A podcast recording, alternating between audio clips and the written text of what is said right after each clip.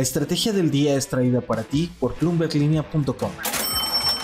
Muy buenos días. Noticias de dos empresas mexicanas y su deuda. En el terreno bursátil, Toshiba dio la noticia y en modo Succession, el magnate de los medios que se retira. Además, Amazon y YouTube muestran sus cartas con la inteligencia artificial.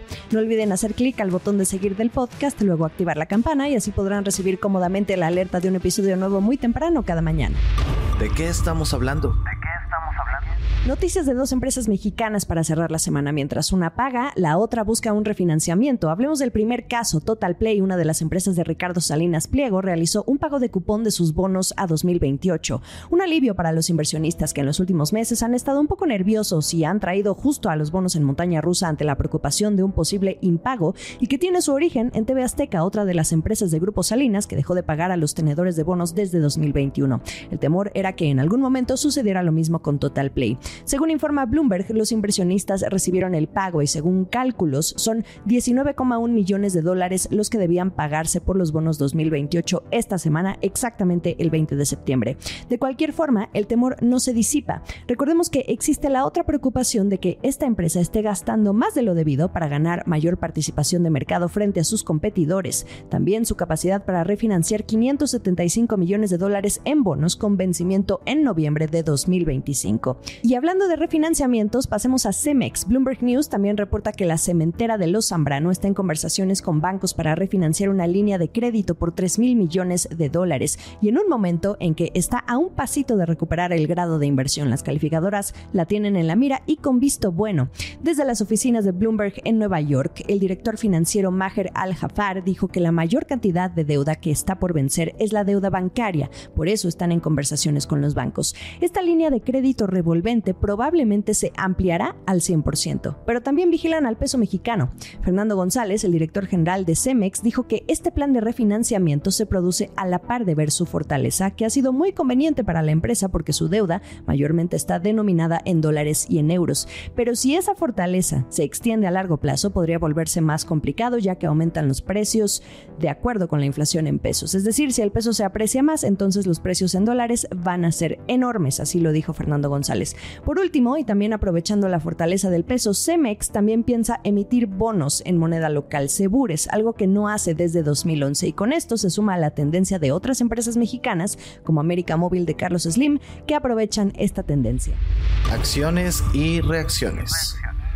La noticia de la semana en el terreno bursátil la dio Toshiba, esta compañía de electrónicos que existe desde 1875. Está cerca de deslistarse ante una oferta pública de adquisición, una OPA, realizada por el fondo Japan Industrial Partners por 2 billones de yenes, que serían unos 13.500 millones de dólares. Esto pondría fin a los 74 años que Toshiba lleva cotizando en bolsa, porque este fondo posee ahora el 78.65% de todas sus acciones. Solo falta empujar un poco más con el resto de los accionistas para entonces hacerse del control total de la empresa y se espera que esta sea la mayor operación de este tipo en Japón en 2023. Un poco de contexto porque también se pondría fin a una década de tropiezos que ha vivido Toshiba entre escándalos, pérdidas monetarias y hasta enfrentamientos con accionistas que terminaron por distraer a la empresa de concentrarse en innovar y mantenerse competitiva en el mercado.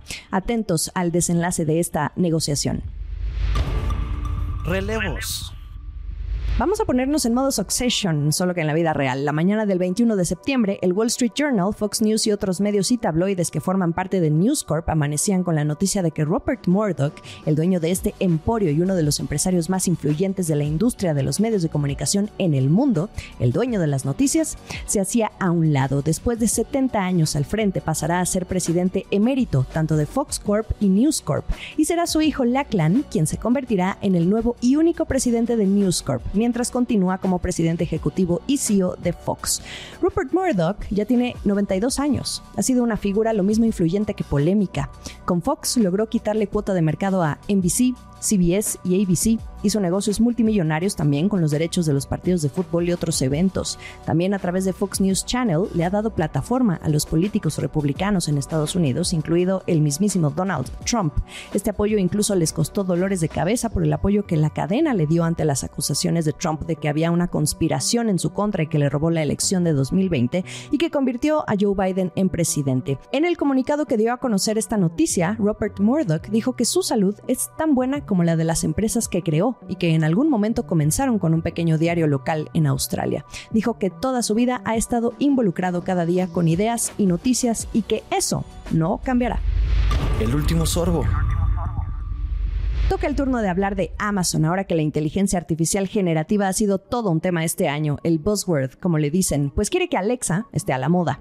La compañía durante un evento en Arlington, Virginia, prometió una serie de funciones que harán que el software sea más conversacional. Por ejemplo, Let's Chat, o en español vamos a hablar, que estaría diseñada para mantener una plática con Alexa de ida y vuelta más fluida y que sean interacciones casi humanas. Eso es lo que prometen. Más allá de los detalles, lo que Amazon quiere es demostrar que también tiene lo suyo para competirle a OpenAI, el creador de ChatGPT, y a Google, que tiene a Bard.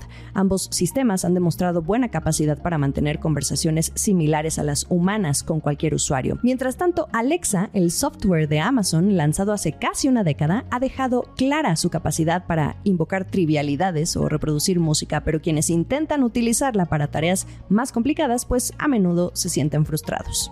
Y la que también se monta a la inteligencia artificial es YouTube para consentir a los nuevos creadores de contenido, que ya es considerada toda una profesión, por cierto. Entre los nuevos productos que anunció apenas el 21 de septiembre, consideran una herramienta llamada Dream Screen, que utiliza inteligencia artificial generativa para agregar videos o imágenes de fondo a videos cortos, o que en el caso de esta plataforma son los famosos shorts. También anunció nuevas herramientas de producción para ayudar con la edición de videos cortos y largos en esta plataforma. Bueno, eso sí me gusta. ¿Quién de aquí es youtuber? Tomen nota.